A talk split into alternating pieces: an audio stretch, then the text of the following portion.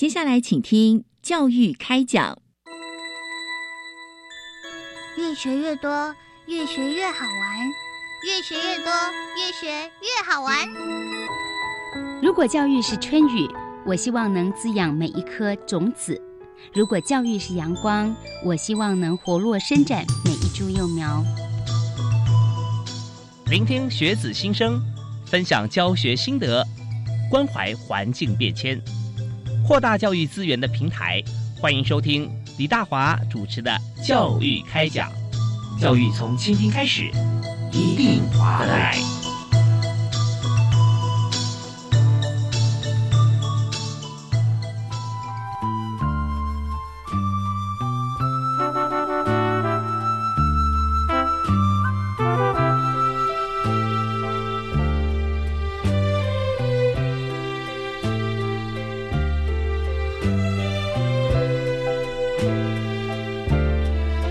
各位亲爱的听众朋友，大家好！非常欢迎您锁定国立教育广播电台收听《教育开讲》，我是李大华。那么在今天节目里面和大家分享的教育话题是出国留学。那么在现在疫情期间啊，有很多本来在国外的同学，嗯，有些也许还是留在当地，但有很多朋友哈，这就已经回到台湾。那现在呢，在台湾申请。海外的学校，那当然有很多不同的变数啊，也有很多的机制可以选择。我们今天所谈这个主题呢，除了到国外去留学以外呢，我们最主要要锁定在公费留考这个部分哈。那我们今天特别邀请两位特别来宾来和大家来分享公费考试你要怎么样准备，还有留学经验分享。那请到两位专业的特别来宾呃。都是大家熟悉的好朋友。第一位为你介绍的是国立政治大学外交系的李佳怡副教授。哎，佳怡教授好。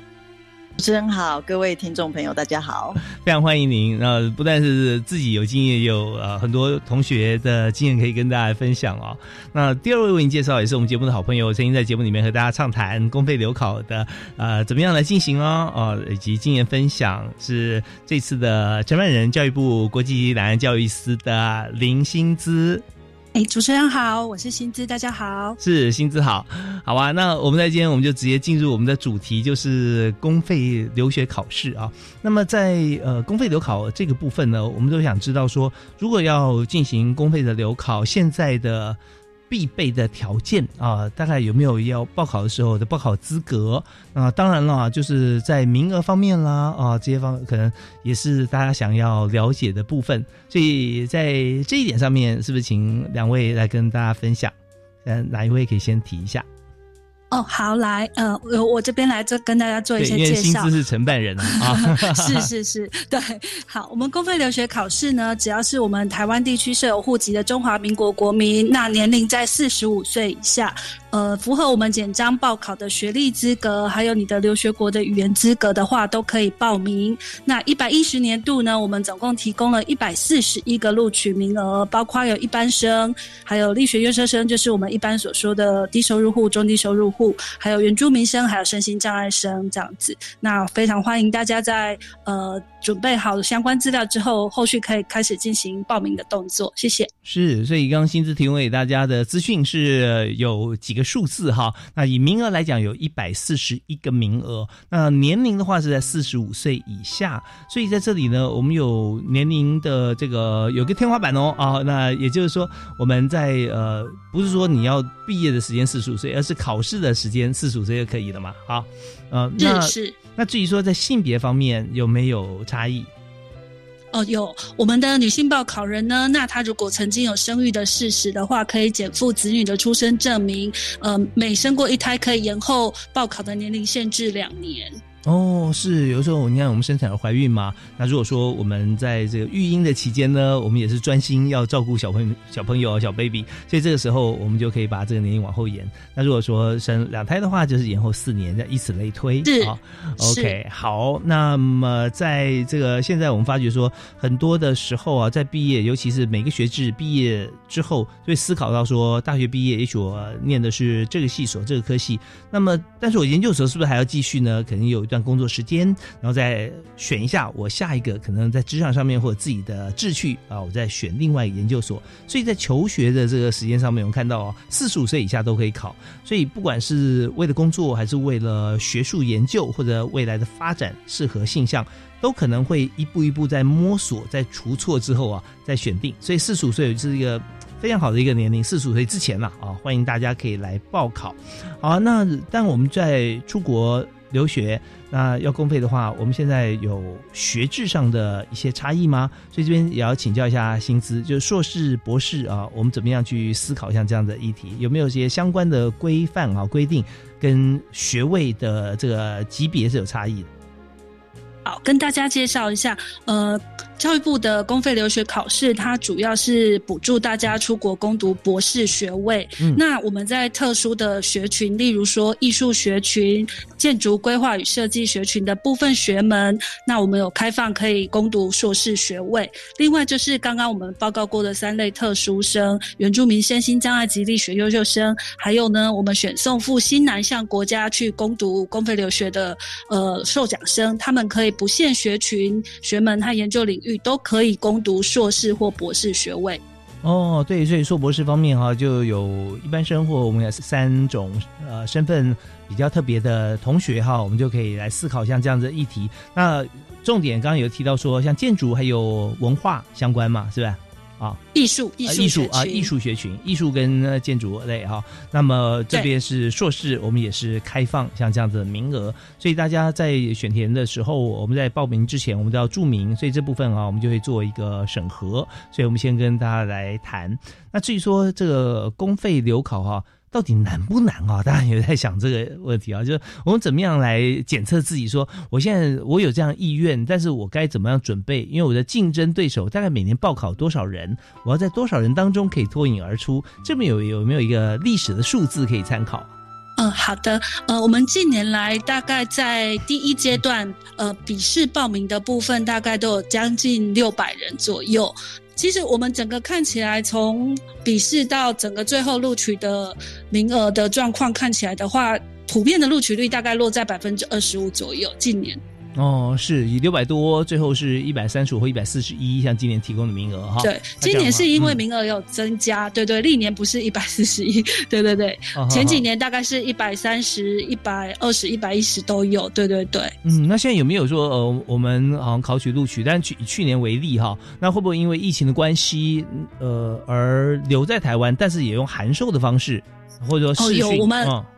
有有有，我们有因应疫情有相关的配套措施。那如果像公费生他们有自己生涯规划，急着想要开始他的公费留学的呃支领的话，那如果他国外学校有开放说他可以远距教学，那他也实际上开始他的课程的话，是可以就是呃在台湾开始他的公费支领。但是就是呃，因为我们生活费的补助的部分是有。呃，你人在实际在留学国的部分和你如果是停留在台湾的生活费的标准是不一样的，那我们就是以我们公告的相关配套措施来补助给学生。以台湾现在的生活费的这个呃，就是生活条件跟它的消费的指数吧，哈，呃，跟出国。大概还是台湾是介于中间或者比较低，因为高的话可能是以美国来讲，或者说欧洲国家来说，他们的消费自然会比较高一点嘛，是不是？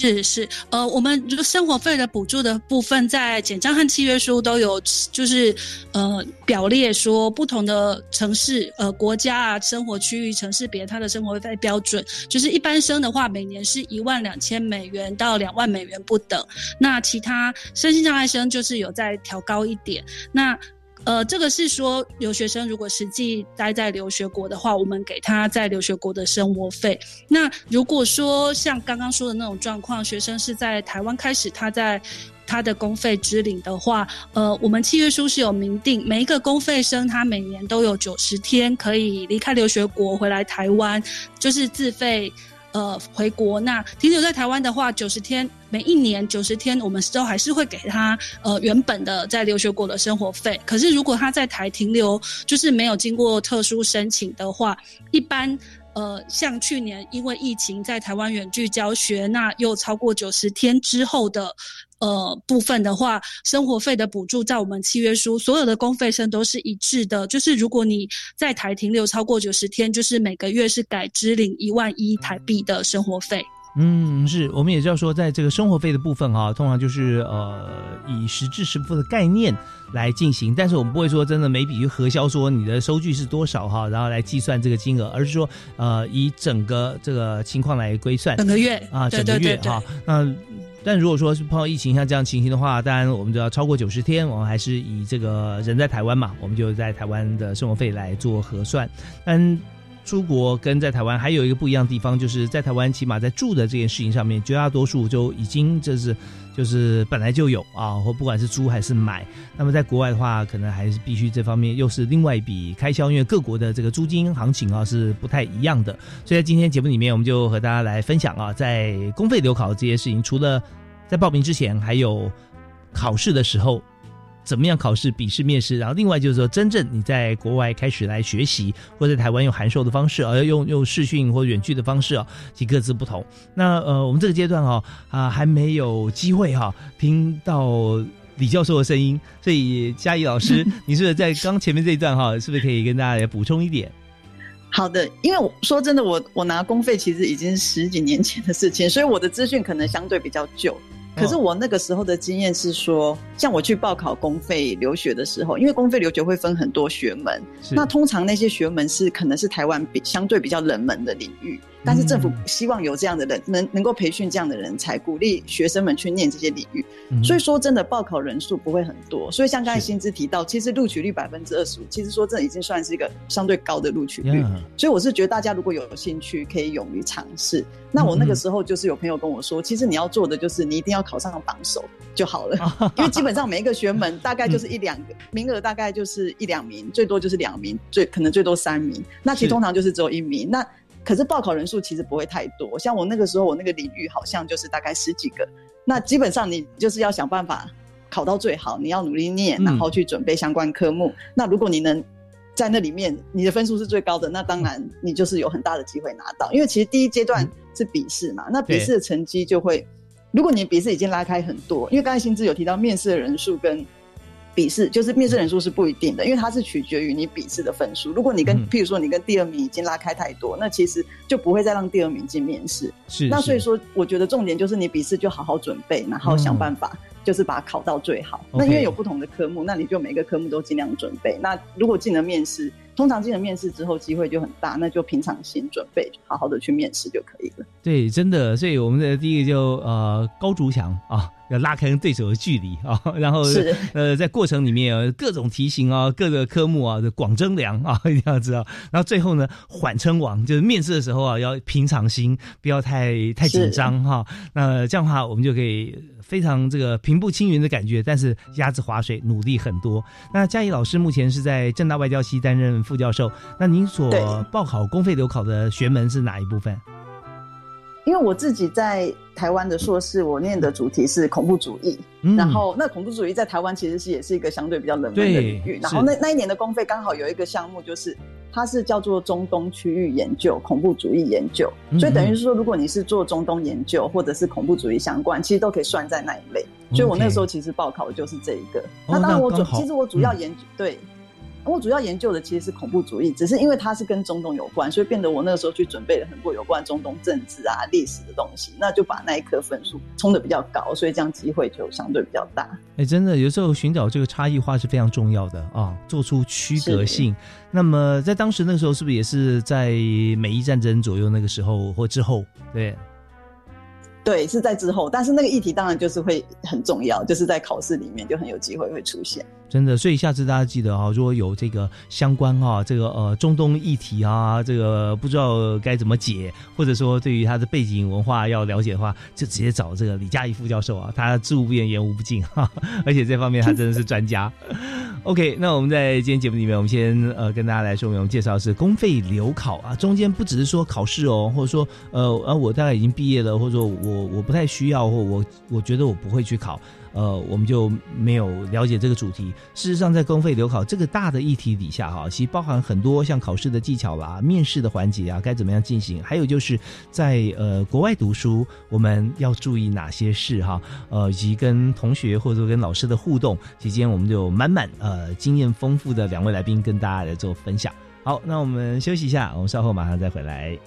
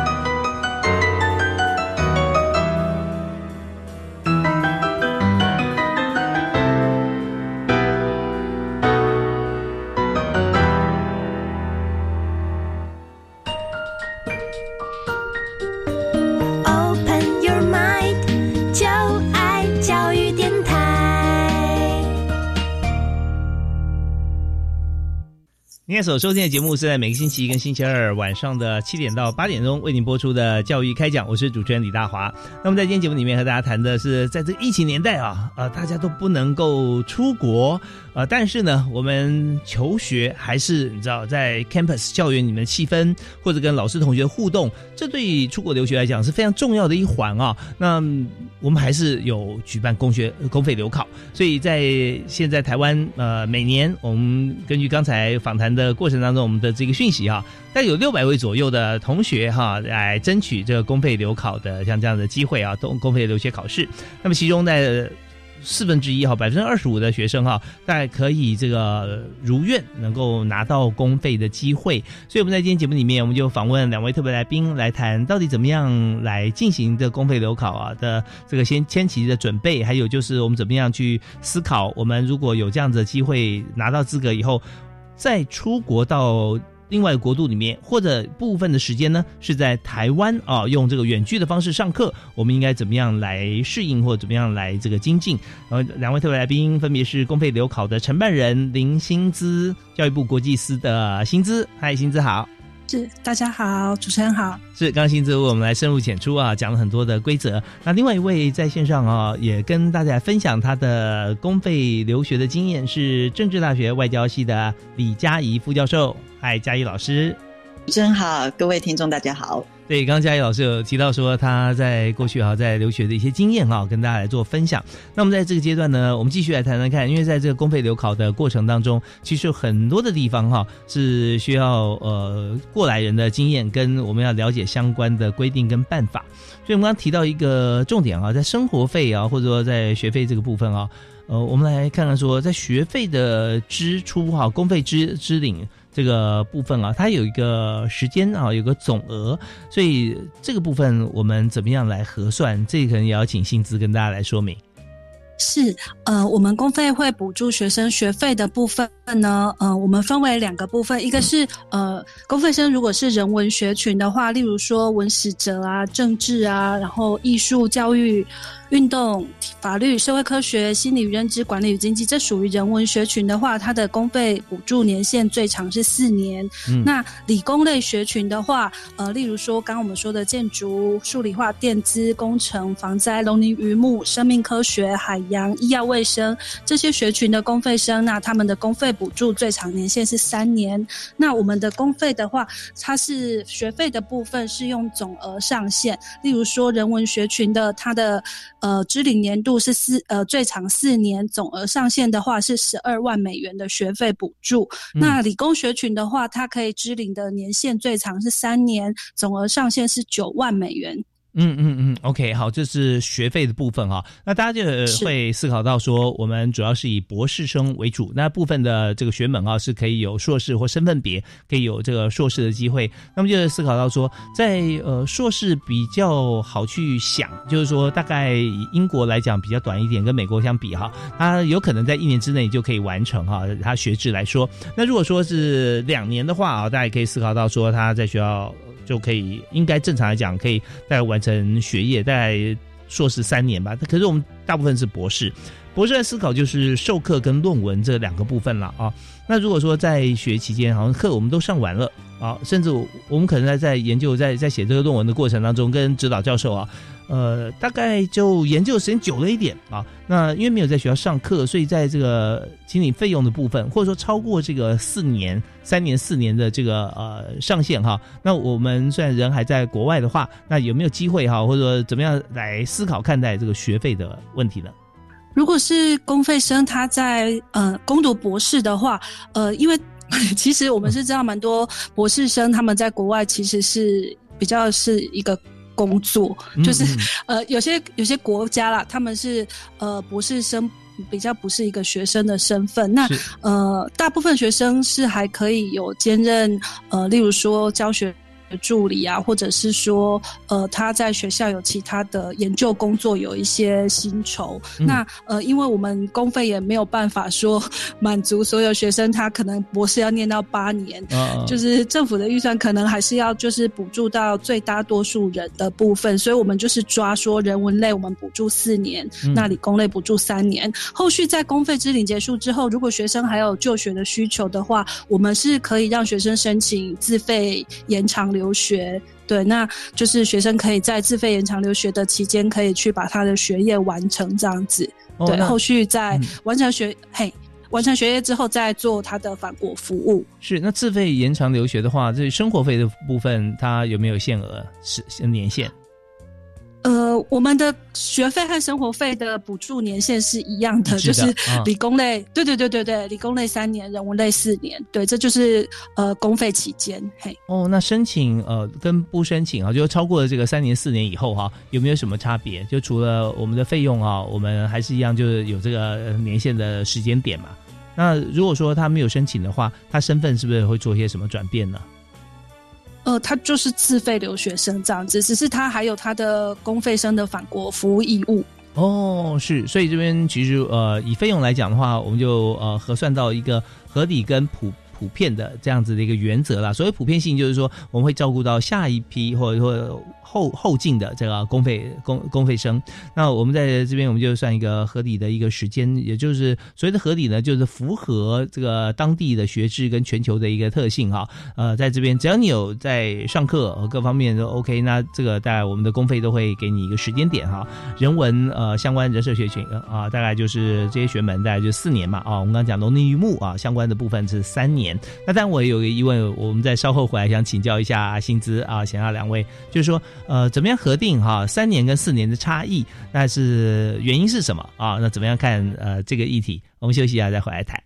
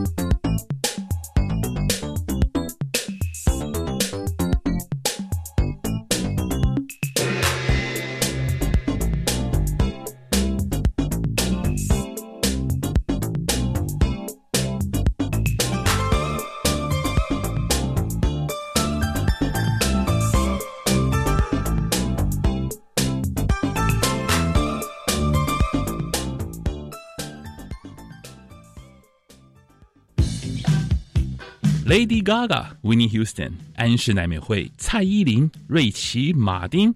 这些你所熟悉的歌坛天王天后，他们的经典作品与运动赛事有许多精彩的故事。乐坛和体坛息息相关，相辅相成。现在就到教育电台官网 Channel Plus 点选主题频道，搜寻体育风音乐，为您送上最精彩的运动主题歌曲。我是国立台东高中蔡美瑶校长。随着各校完备三年课程地图的架构，其实一位高中生是可以在高中阶段适性探索，不管是自主学习、多元选修、加深加广，或者是社团等相关的课程，都可以让孩子发展自己的优势能力，看见自己的特质。就让我们一起共同陪伴孩子的成长。教育电台让您深入了解新课纲。你会晓讲台语无？感觉条件用台语吟唱东西宋俗。全国高中职同学请注意，由益美文教基金会主办的二零二一蒋渭水台语汉诗吟唱赛开始受理报名喽！即日起至七月三十日截止，第一名奖学金高达二十万元。详情请上网搜寻二零二一蒋渭水台语汉诗吟唱赛。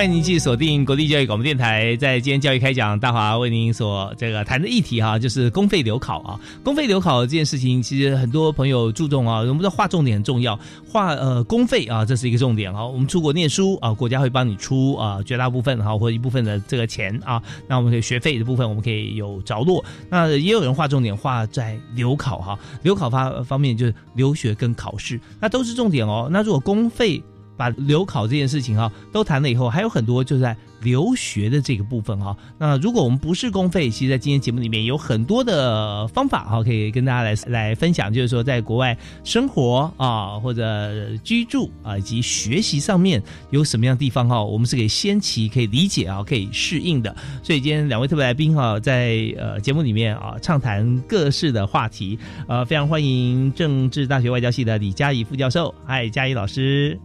主持人好，大家好，是非常欢迎您。也前情提要一下，跟刚才这个没有听到前面的听众朋友说，嘉义老师啊，他呃公费留考出国呢，他是主要是念恐怖主义啊，特别是锁定在中东的国家哈这个部分。那我们知道说，这个恐怖主义、恐怖组织、恐怖分子哈，大家都集中在他研究的那一块啊。对，那稍稍微跟大家来做一些分享。那在国外读书有很多的同学啊，同样在学的时候，那有没有来自不同国家或区域？他们为什么要研究啊这一部分的议题？其实也都是很有意思的事。那第二位来宾是刚我们深入浅出谈了很多在公部门方面设计公费留考的制度，还有就是随时哈滚动式的啊来做一些修订的这些规则哈，也就是在教育部国际司啊国际两岸教育司的承办人林。薪资，哎，薪资好，主持人好，大家好，好，那我们直接回来问刚才结束前那个议题啊，要请教薪资，就是在人文社会呃学门哈，我们的公费留考的这个呃，不管是在奖学金啦啊，生活费啊啊，都是四年的规划，在这农林渔牧啊相关的这个系所啊学门方面，我们是三年的规划哈，那这方面最大年限的不同哈是在哪里呢？根据我们的了解，就是大部分理工类的学生，那他们攻读博士学位期间大概是三到五年可以毕业。呃，那相对之下，人人文类的学生，他们攻读博士学位可能需要比较长的时间，大约是五到八年。所以就是做了一个这样的区分，人文类的公费补助年限最长是四年，那理工类最长的公费补助年限是三年。OK，所以这是非常呃直白，非常大家可以理解，拿学位的时间有实现的长短啊，这是一个 average 平均值。所以大家知道说，在呃攻读这个呃人文类别的这个学门的同学哈，在出国其实他相对来讲心里有一点准备哈，他是呃需要时间多一点的啊。那另外在理工科方面是。就是刚新子有提到实验室啊做完了，然后跟着教授做自己，你提出一些这个论点观点哈，跟一些方法啊。如果说过了啊，那当然时间就会比较短一点。好，那我们把这个焦点哈，我们再回到了李佳怡副教授的这边。那我们刚刚提到说，在这个国外啊，刚新子有提到说，嗯。以学习面上来说，因为我们读的是中东的恐怖主义，这应该是属于呃四年的部分吧？是不是？对，这是属于人文社会科学学群。是人文社会科学，呃，在这个人社学群这边，呃，那当时哈，就我们做这个研究啊，它相对来讲是聚焦的，就是中东恐怖主义了啊。那但是相对来说。拿博士的时间哈，你觉得呃，在当时是有几年？还有就是说，在我们的这个呃周边属于呃人社学群的这个同学念博士的话，大家通常呃他的时间性是怎么规划？其实我觉得公费的设计真的很很人性，因为我那个时候我刚才有提到说，我其实是十几年前拿的公费，那个时候其实一律都是补助三年，所以其实我就是只有拿到三年。可是其实就像新知说的。理工学群跟人文社会科学学群其实所花的时间不太一样。像至少在我的领域，我自己是念政治学的博士，嗯，那其实念四五年都算是快的，嗯嗯，所以如果比较快的，可以可以四年完成，有些人可能是五年，平均可能是五年，但是有些人会时间花花比较长的时间在写论文啊、收集资料啊、做一些田野研究等等，可能会到六七年甚至七八年，嗯所以说这人文社会科学确实是会花比较长的时间，所以我觉得公费设计这一块就是把人文学群的。呃，金额跟年限提升，我觉得这是很好的。是这方面，那我自己当初是大概五年左右完成的。是，呃，五年也非常不容易，也算很快速了哦。在在人文社会学情方面，对啊，我们就回想到这个当初哈，在这个呃中国的第一位留学生荣宏嘛，对吧？啊。他他呃第一位到美国去留学，那那个时候他肩负的使命，我相信跟现在所有公费生啊是一样的啊，就是我们在不同的地方，在对的地方取经啊，回来之后呢，我们就要做对于国家的贡献，所以这时间呢一长起来的话，就有点有点混淆，除非是非常特别的因素啦，就是个人研究为主呢，还是你个人研究跟学习还要回国贡献，其实这两者之间应该是取得一个平衡点了。所以在呃公费，我们刚刚提到说出国，那在回国的部分啊，大概要花呃，就是说我们要回馈给我们的国家社会，这个时间是多长呢？公费生的返国服务的义务的话，他的返国服务期间跟他支领公费的期间是一致的，所以呃，领三年的公费返国服务就是三年，领四年就是服务四年这样子。嗯，那服务的单位跟这个选择大概有哪些？呃，我们是没有限制，就是公费生只要返回台湾，那停留在台湾，他要到哪里任职都是可以的。嗯嗯，意思就是说，如果说尤其是博士的部分啊，在国外时间是真的非常宝贵，而且在通常在学习的时候也是人生的黄金时间。如果花了三到八年的时间在当地哈，刚好提到说，在当地可能有一些研究工作，或者在学校里面有任教，甚至在。外部的公司哈有任职，那可能就会为自己人生做的一个转捩点的规划。但是我们知道公费留考还是有权利跟义务嘛啊，我们有这个权利之后，我们还有义务就回国来服务。所以这个考量点并不是说一定要在公部门啦，而是说我们拿着公费出去啊，从国家拿了这个经费出去之后，回国要贡献给国家，所以。不限任何的公司立单位，只要是留在啊台澎金马中华民国范围里面都 OK 啊，或者说我们被外派，当然也是可以的。嘉义老师哈，也可以跟大家来分享一下，像当初你在的国家是哪一个国家？哪哪一个？我当初是到美国留学哦，美国的圣路易华盛顿大学哦，是，所以在美国研究这个中东恐怖主义，它是一个显学哦。在美国算是比较相对台湾而言是比较多人在研究这一块，毕竟因为美国它算是恐怖攻击，它其实受害者，尤其是九一一事件之后，所以美国的国际关系啊、政治学领域是蛮重视这一块的。但是因为相对台湾，大家会觉得比较安全，然后台湾会觉得好像比较没有恐怖主义的危机，所以台湾相对而言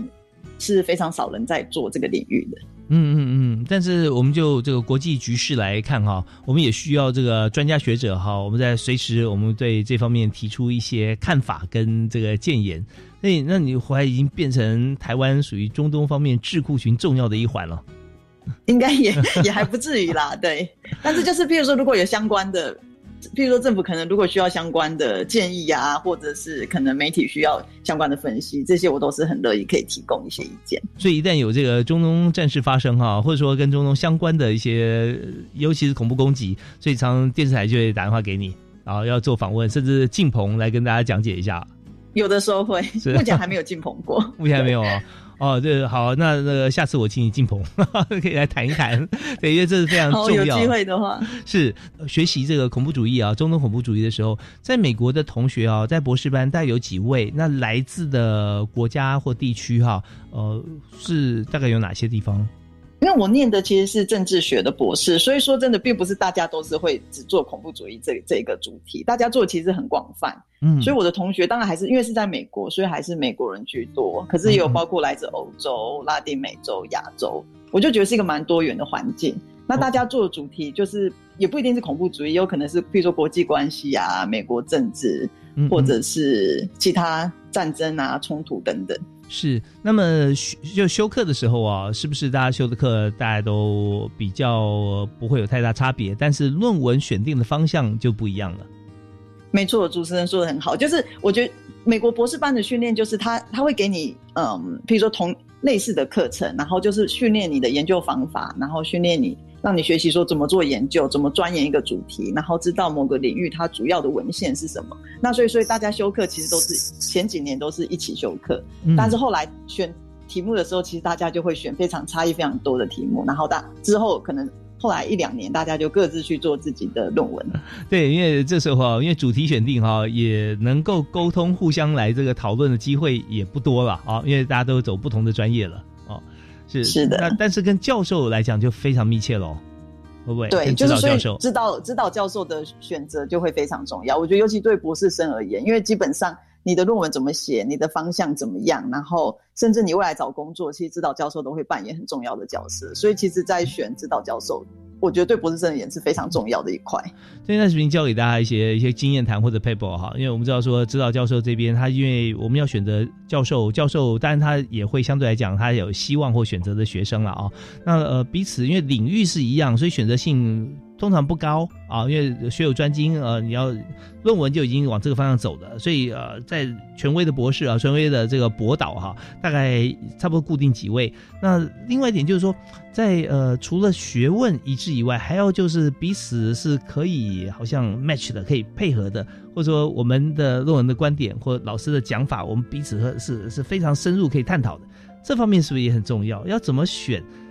简单说就是选到对盘的教授。也是会决定你的论文呃完成的速度，是不是？到做论文阶段，大家的主题其实都差蛮多，所以你真正能够选的教授，所以说真的其实不多，可能也许就两三位、三四位这样子。但是我觉得，除了研究主题之外，还有你觉得个性，你跟这个教授合不合？因为毕竟你可能会花很长的时间要跟他讨论，然后这个指导教授人好不好？有些人可能会希望选比较严肃一点的，因为他可以给你一些比较。直接的指导，可是有些人可能会倾向说选人比较好的，因为不想被骂的太凶等等，所以我觉得就是你要找一个适合你觉得在个性啊、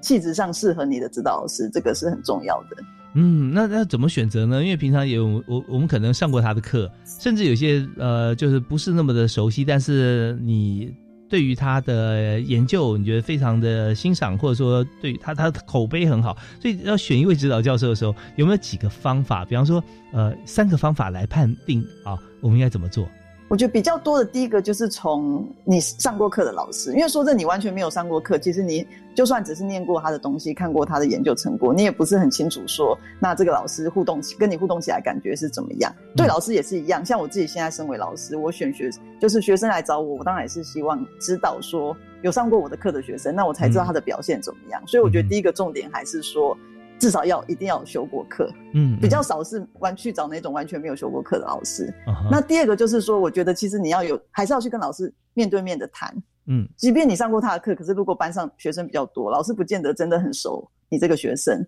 那你的论文主题又不见得是你上课一定会带到的东西，所以你要拿着你的论文题目，可能去老师的 office hour，然后跟他面对面谈，然后你要。讲述说你未来想，就是你论文想写什么样的东西，然后问老师他的意见。就是我觉得有一对一的对谈这样子，这个是帮老师跟学生都可以互相了解彼此。OK，这也非常重要。当然，第三个就是当你还是要找一个你觉得就是。无论是研究上，就是研究主题，还有你觉得个性上跟你自己是最适合的老师。嗯，其实真的是大家千万不要因为误会而结合，因了解而分开啊！因为我们在念博士的时候，时间非常的宝贵啊。呃，如果说中间你甚至面临到你要改变你的论文方向，哇，那个呃，这叫代志就大条了。所以我们找到一位好的老师，他在过程当中，maybe 这条路我们你知道，在在很多不同的这个学学群或者说系所方面啊，他研究的主题方向啊，他有时候突然秒变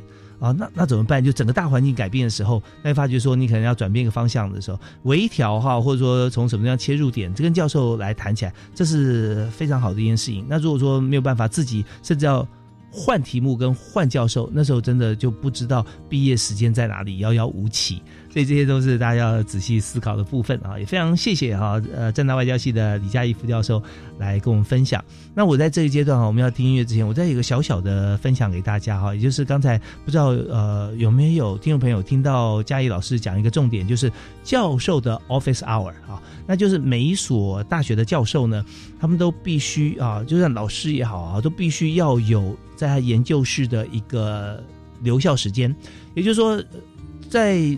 毕业之后，你去公司上班，你怎么样要想办法勇敢的去敲主管的门，那种 corner office 啊，那种大主管，你去跟他谈事情，你都需要很多勇气。呃，也可能会被打回票，而且他可能不见你。但是如果在学校里面，你想要去了解学问或了解出校门之后你要怎么工作，你记得赶快去敲教授的门，因为教授都有 office hour 啊。他在学校，你可以上网去查哪位教授，你想问他什么问题啊？你先看他礼拜几几点到几点他在学校，他一定有不止一天的时间哈，会公布他 office hour。那大家千万记得。勇敢去敲门或者排队都好，那这样好过哈。你毕业之后，或者说你在研究论文决定之前，你的彷徨，那这点是跟大家分享。那呃，所以我相信这个李佳怡教授一定会帮我这段谈话背书，对不对？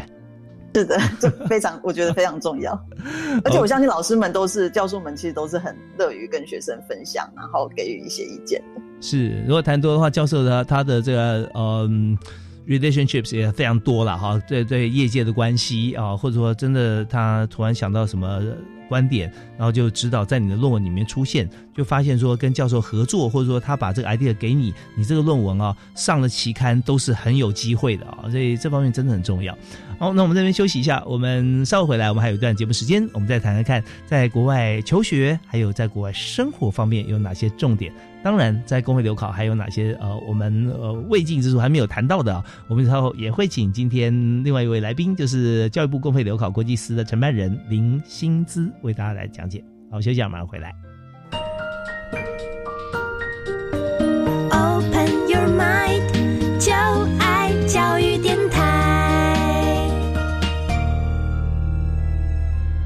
今天我们在节目里面，我们和大家一起来畅谈啊，在公费留考，尤其是到了国外之后啊，我们怎么样来写论文呢？怎么样在上课过程中，甚至我们现在这个阶段还要跟大家来谈一个议题，就是我们在国外念博士啊。因为公费留考以博士为主嘛啊，在国外念博士的时候，我们的生活上面哈，还有就是我们除了学习之外，我们有些时间我跟学习专业相关的话，是不是在国外或在学校里面有工作这件事情啊？我们怎么样来进行？我们今天呃两位特别来宾为大家来一起来这个呃擘画我们的未来跟前景，包含教育部公费留考承办人林新姿以及政治大学外交系的李佳怡副教授啊，和我们一起来讨论。所以来这个阶段，我们要首先请教一下佳怡副教授哈，佳怡老师，我们刚有提到啊，在这个学校里面哈，我们在学习过程当中。啊，都一心一意为我们的论文来做思考。那么，在同样在学校里头，我们的公费时间，呃，就是我们呃，大概以文史哲学群的话，有四年的这个公费。那如果说我们四年还没有毕业的话，哈，那生活上面也是一个问题啊。所以我们在生活上面有没有工作经验，或者说在这个学校里面，是不是有一些助教或可以来帮同学上课的一些机会？是的，刚才新知其实有提到一点，说在有些国家，博士生比较被认为是一个工作。就是我在美国的时候也发现是是这样没有错。就是台湾可能认为说博士生就是学生，可是美国其实担任博士生，你通常不会只纯读书，你可能都还会当一些 TA，就是教学助理，或是 RA，就是研究助理。那如果你有担任这些工作的话，其实你是可以拿到一些薪水的。当然，在美国的薪水这部分薪水并不高，可是也是足够你在当地生活。所以我觉得大家也不用太担心，说你这些钱只拿三年或者四年，你那之后怎么办？就是当然很多人其实没有办法在三四年就毕业，可是通常你一开始如果是自己带着钱去的话，那你至少前几年可以度过。那如果你上课表现好的话，你看到有一些相关的工作，你可以申请。其实学校是很多这种机会的，就是就算你不是当一些研究助理、教学助理，可能还是有少数一些攻读的机会。如果只剩一两年的时间，你必须自费，那你其实还是可以靠。可能你自己去当 T A R A 这些钱，然后可以继续在当地生活。那或者是有些人他可能最后就只剩下写论文。那写论文你就其实不局限一定要在当地，就你有可能其实一个选项就是你可以回台湾写论文。如果你还是可以用其他，譬如说远距的方式跟你的指导老师沟通的话，那这样其实也可以省掉很多钱。以写论文的地点这件事情来讲哈，那嘉义老师有没有建议大家呃优缺点啊留在当地呃当地国来完成论文？跟回到台湾完成论文，你比较 prefer 哪一项啊？或者说，呃，依照不同的情况啊，大家怎么选择？可以的话，我还是觉得留在当地，就是在学校的当地会比较好。因为第一个就是你比较有机会，你你如果要找你的指导老师讨论，那你当然是随时有机会。嗯。然后第二个是说，你还有其他同学可以互动，因为有的时候虽然说大家做的题目差很多，可是其实你还是有一些 idea 可以互相讨论、互相激荡。就是我觉得那个环境其实还是不一样，但是很多人可能是因为家庭因素啊，就是我以前同学可能大家可能就回到别的城市，就是可能因为自己家人的关系，然后可能也是因为经费的关系，大家回到自己原本住的地方，或是回到其他国家、其他城市去写，那就变成说你必须一个人在那里，然后你相对想想要得到这些相对的资源，尤其是你在学校的话，其实通常你就还可以。去学校图书馆，如果你需要借一些书，然后去找一些资料，也是相对比较容易。所以可以的话，其实我还是建议说是留在学校。有些学校并其实不会要求说你一定要留在当地写。那所以退而求其次，其实还是有别的选项。对，是呃，也有一些部分就是说呃，在学校里面读书啊，但我们在学校求学嘛，但是在整个大环境里面啊，似乎学校外面所学的或感受的，并不会比学校里面来的少啊。有有些时候会会这样啊，因为整体气氛的关系，所以在呃国外的时候，那时候佳怡老师在美国，那有没有在学校里面打工或者当 T A 或者在校外有工作呢？我第一年的时候，我其实有去学校的图书馆打工，其实也没有做什么，就是坐在柜台，然后学，就是有人来借帮忙借还书啊。说真的，薪水也不高，可是我觉得其实就是累积一个经验，然后赚一点小小的生活费，然后可以，但是有机会可以多认识一些人，跟不同人聊天，我觉得也蛮好的。第二年之后就开始有当老师的，可能是 T A 教学助理或是研究助理，那当然这个就会学到更多，因为你就可能实际学习怎么做研究，或者是你实际有去帮老师进行一些教学的行为。我觉得这个对博士生的收获会更大，就当然可以的话，还是鼓励大家是找这方面的工作，T A R A 的工作。对，因为本身来讲，就是说它呃无缝接轨啦，在地缘关系上面，因为就在学校里面。那另外就是研究范围跟你呃在教学的过程当中，有时候虽然是已经学过的，甚至不是在我们这一次的这个呃跟我们论文相关，但是校学相长啊，有时候还是会找到很多自己所需要的资料哈，这方面也是很棒的事情啊。像 R A 的话，研究是比较封闭一点了。那 T A 的话，可能就要跟学生来接触了啊。那所以在呃你在美国，然后是一位亚洲人，然后当呃老师的这个助理呃助理教学哈，有没有一些难忘的经验？跟同学哈学弟妹的互动之间哈，或者老师的互动之间，可以有故事可以跟大家分享。我觉得当 TA 的压力说真的是比较大，就像主持人说的，RA 其实就是你可能帮老师收集资料，是就你自己在你自己的办公室做就可以。但是 TA 的话，当然不见得需要实际去上课，有些可能就只是改改作业啊，改改考卷，那个也许相对也是比较像 RA 这样子。可是有些，那我就有上一门课是实际上台去帮学生解题。然后那，坐在下面就是美国大学生，但是美国大学生说真的都很认真，嗯然后他们又会很很仔细的盯着你，说真的那个压力就很大。可是我自己觉得那是一个非常有用的收获，尤其是因为博士生，大家通常念了博士都是希望说你未来还是到学界，然后当教授。那当教授你之后就要自己上台讲课，所以你一定要有这样的经验。那如果你在博士生已经有了 TA 这方面的经验，然后如果又获得不错评价，这其实说真的对你未来要找学界的工作，我觉得是有帮助的。哦，所以虽然说压力比较大，可是这其实是累积未来呃工作经验的，我觉得很重要的一环。那那时候是上哪一门课？那一门课是赛局论，哦，就是用一些赛局去解一些实际的，譬如说国际关系里面的事件啊，或是政治学里面的事件。哇那可能但是我嗯自己回到正大，我也有教这门课，所以我就觉得那门课 TA 的收获真的是非常大。等于说我自己当了老师之后，我实际上再把这门课内容我再带到台湾，然后教给这边学生。那这太有意思了，因为赛局有讲到有限赛局、无限赛局嘛，对吧？对，什么囚徒困境啊这些。OK，真的是非常棒啊！因为本身来讲，这在教学，就像我自己有有这个很有很有感触，就是说很好的经验啦。在不管是我过去所学，或者是有一些有点有点这个 in between 啊，我学的跟现在新的发展是不一样的。在备课的过程当中，我就发觉自己哈，这个呃了解更多的事情，然后可以从过往跟未来之间去。判断、去经验，然后去创造一些新的模式，让同学可以快速的成长，然后去了解这件事情，真的是很棒的一个经历。好吧，那我们今天因为节目时间关系啊，本来想谈一些轻松的话题，包含说，呃，老师哈，李佳怡副教授在美国的时候，像你是一个人去呢，还是跟家人一起呢？哦，我其实是跟我先生一起去的，那个时候还没结婚，但是我是们就是一起去同一个学校。哦，他不是拿公费，但是他有学校的奖学金。OK，是，所以对，所以我们一起去，嗯我觉得压力就小很多，嗯就是至少你觉得有一个人可以可以作伴，而这也而不是说一个人只身前往。非非常难得的一个机会跟缘分哈，呃，在台湾本来就认识，但是超浪漫的，呃而且还没有结婚啊，有有一个有一个，我们来试试看，我们有没有共同的未来啊那种感觉啊，就对果然啊。后来就变成这个神仙眷侣了啊，所以、呃、我们这边就讲到另外一个议题，想回到呃，在教育部方面哈，承办人薪资啊，薪资这边我们想问一下，你看像是嘉义老师哈，他跟现在的师长对，跟他他的先生那时候一起过去，所以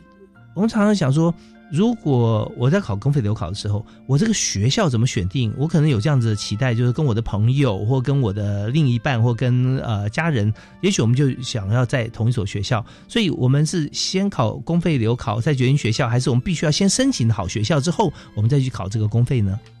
是的，呃，在这个部分呢，我们对于要报考公费留学考试的考生没有这样子的限制，就是呃，学生可以在考取之后再准备出国的手续，或者是说已经在国外就学的学生，一样也是可以报考我们的公费留学考试。对，所以就是呃都可以。嗯 OK，好，那因为我们节目今天节目时间关系啊，几乎已经到快剩下一分钟，但有些这个制度上面的一些重要的事情啊，我们还是要请这个薪资哈、跟大家来提示一下，我们刚刚还没有提到的几个部分，是不是跟大家说明？好，一百一十年的公费留学考试即将从七月二十开始网络报名，那到八月三号截止，欢迎大家踊跃报名。那我们在呃考取之后都还有两年的时间可以准备出国留学，嗯那欢迎大家踊跃争取。OK，就是八月三号之前可以报名了啊、那这非常重要，而且先报名先考再说，因为两年时间我们可以准备啊。OK，好，那我们今天呃节目到这边，我我就进行的相当完整啊。我们从这个怎么样来开始来思考这个议题，然后去提出去申请哈，然后去呃报名去考试，这个公费留考，到我们考取之后录取之后笔试通过，然后面试，大概哈我们再回顾一下刚刚所谈的四分之一的录取率啊，大家可以成型。那么以今年来说，刚才薪资特别跟大家说，今年有一百四十一个名额。那至于说考什么，我们就选自己的强项。刚才加。易老师也告诉大家，就选择一个你认为说你自己可以，而且想办法把自己往第一名榜首这个学门和榜首的方向哈去推进，那这样的话我们成功率会大增。好，我们今天节目到这边要告一段落，再次感谢正大外交系的李佳怡副教授，谢谢李老师，谢谢。对，我们也感谢这个公费留考承办人教育部国际司的林薪资林承办人。谢谢主持人，谢谢嘉义老师，对，谢谢两位，谢谢大家收听教育开讲，我们下次再会喽，好，拜拜，拜拜，拜拜。